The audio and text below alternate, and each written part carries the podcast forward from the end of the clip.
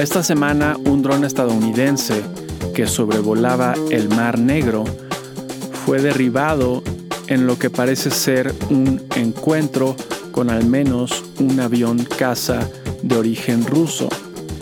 Y por otro lado, terminaron los ejercicios militares conjuntos hechos por China, Rusia e Irán cerca del Golfo Pérsico.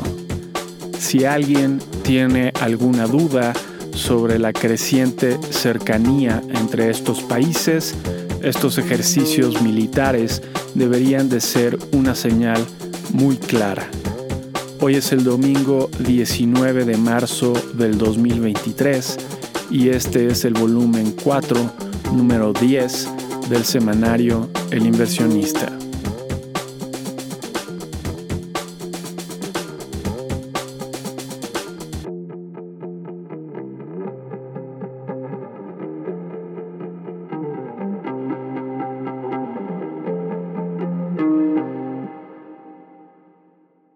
Semana agitada, como lo previmos en el número anterior. Afortunadamente, los daños ocasionados por la quiebra del Silicon Valley Bank la semana pasada no fueron mayores.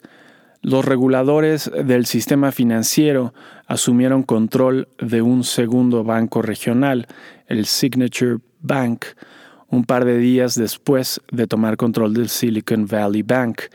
El Signature Bank era uno de los principales bancos empleados por empresas de criptomonedas. En ambos casos no se habla propiamente de un rescate del banco porque los accionistas y prestamistas no fueron rescatados. Únicamente los ahorradores son protegidos por el seguro que el Instituto para la Protección del Ahorro Bancario provee. Este seguro es oficialmente por una cantidad de hasta 250 mil dólares, pero al final del día el gobierno decidió resarcir todos los ahorros independientemente del monto. El tercer y probablemente último banco regional en tener problemas, el First Republic Bank, logró, con ayuda del gobierno, obtener un importante préstamo de varias instituciones financieras. En Europa, el banco Credit Suisse tuvo que pedir prestados fondos al Banco Central de Suiza para recuperar la confianza de accionistas, prestamistas y clientes. Sin embargo, es posible que pronto se anuncie la compra de Credit Suisse por parte de su rival de mayor tamaño, UBS, pues se encuentran en negociaciones. Los eventos anteriores no detuvieron al Banco Central Europeo para elevar la tasa de interés en medio punto. En el caso de Estados Unidos, el mercado sí descarta un aumento de medio punto en la siguiente decisión de la Reserva Federal la semana entrante. En política internacional, distintas fuentes mencionan que China operará como intermediario para la paz entre Irán y Arabia Saudita. Todo indica que la reunión será a finales del año. Polonia se convirtió en el primer país en enviar aviones caza para el conflicto armado en Ucrania. Se trata de aviones caza MiG-29. El presidente turco Recep Erdogan dio la luz verde para la incorporación de Finlandia a la OTAN. El presidente francés Emmanuel Macron decidió recurrir a la figura del decreto presidencial para aprobar el aumento a la edad de jubilación de 62 a 64 años.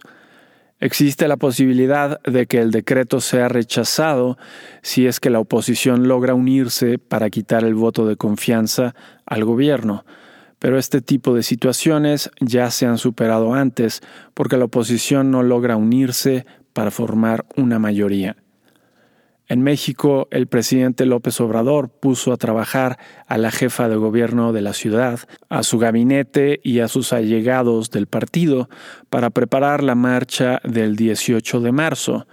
Aparentemente los funcionarios del gobierno federal fueron obligados a aportar recursos desde 50 hasta 200 mil pesos para la renta de camiones. También los legisladores del partido Morena fueron obligados a aportar recursos. Esta última información sí fue admitida por el mismo coordinador del partido. El presidente López Obrador decidió vetar la elección de nuevos comisionados del Instituto Nacional para el Acceso a la Información, el INAI, hecha por el Senado. Ahora el Senado deberá formular dos nuevas propuestas, que solo requerirán de tres quintas partes para su aprobación. Si el presidente decide vetar una vez más, la Cámara de Senadores designará a los comisionados sin posibilidad de veto presidencial mediante el voto de tres quintas partes. Mientras tanto, el INAI no ha recibido de parte del gobierno federal la información solicitada sobre el gasto efectuado para la marcha del año pasado organizada por el presidente, a propósito de su informe de gobierno.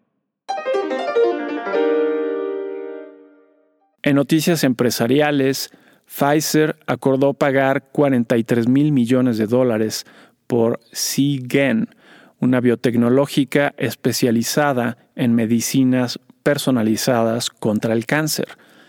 Uber, Lyft y sus similares consiguieron mantener su operación sin ser catalogados como empleadores en el estado de California. Amazon y Rivian se encuentran en conversaciones para eliminar la exclusividad sobre la provisión de camiones de reparto eléctricos. Después del pobre desempeño de la joven automotriz Rivian, es probable que Amazon busque otros proveedores.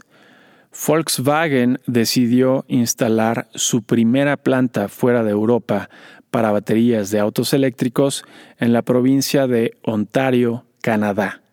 Y Arabia Saudita introdujo una nueva línea aérea internacional llamada Riyadh Air Notas de la semana que termina. 13 al 17 de marzo. En Estados Unidos, las expectativas de inflación de los consumidores, de acuerdo con la Reserva de Nueva York, bajaron considerablemente, pasando de 5% a 4.2%. La inflación anual, según el índice de precios al consumidor, para el mes de febrero, se redujo de 6.4% a 6%, como se esperaba. Las ventas minoristas para el mes de febrero mostraron una pequeña contracción consistente con lo que se esperaba, tanto con automóviles como sin ellos.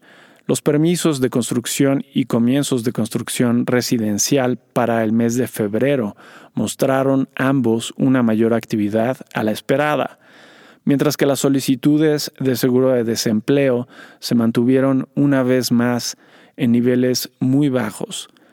La producción industrial para el mes de febrero permaneció sin cambio. Finalmente, el preliminar de la confianza del consumidor para el mes de marzo, según la Universidad de Michigan, se redujo de 67 a 63 puntos. En reportes de utilidades tuvimos, entre otras empresas, a Adobe con una sorpresa positiva, Inditex con una sorpresa negativa y FedEx con una sorpresa positiva. El 56% de las 233 sorpresas fueron positivas, una semana ligeramente buena en reportes de utilidades. Con respecto a la semana pasada, el índice Standard Poor's 500 de la bolsa estadounidense avanzó 1.42%.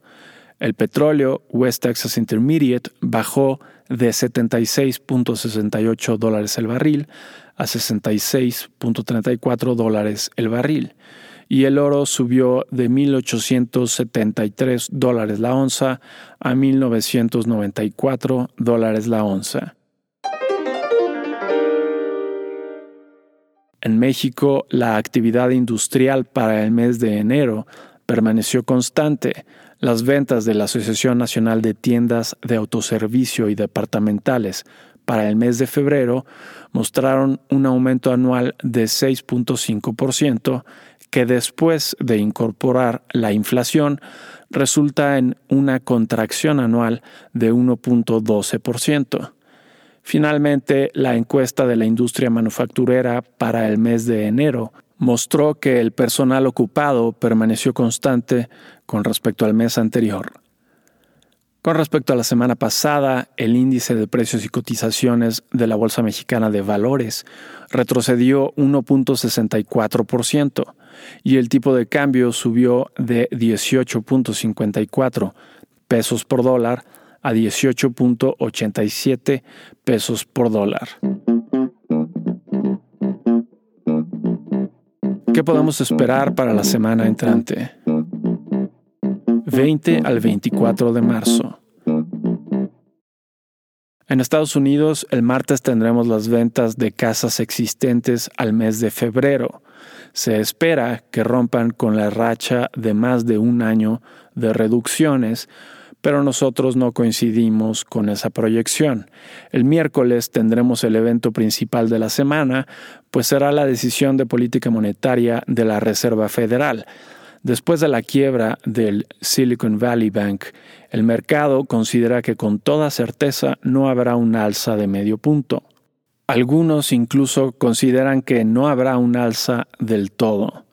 Nosotros, como la mayoría del mercado, consideramos que el alza será de un cuarto de punto. Además de la decisión y la conferencia de prensa, en esta ocasión se publicarán las proyecciones de la Reserva, que siempre son de interés. El jueves tendremos las ventas de nuevas residencias para el mes de febrero, que se han incrementado durante los últimos tres meses se anticipa que esta racha acabe en esta ocasión. En reportes de utilidades tendremos entre otras empresas a Food Locker, Nike, GameStop, Steelcase y Accenture. En México, el miércoles tendremos los componentes del PIB para el cuarto trimestre. El jueves tendremos las ventas minoristas para el mes de enero y ese mismo día tendremos también las encuestas a empresas constructoras y a empresas de servicios para el mes de enero. El viernes tendremos la actividad económica para el mes de enero.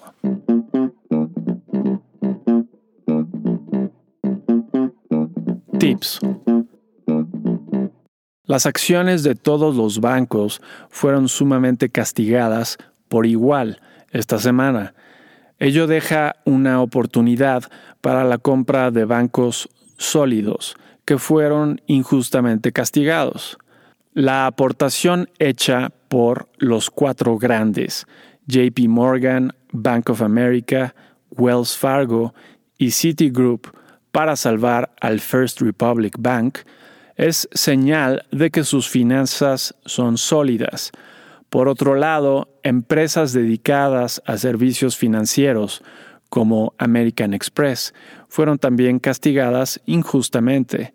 Consideramos que las acciones de Citigroup y American Express podrían ser una muy buena adquisición antes de que el mercado reconsidere y retomen su justo valor.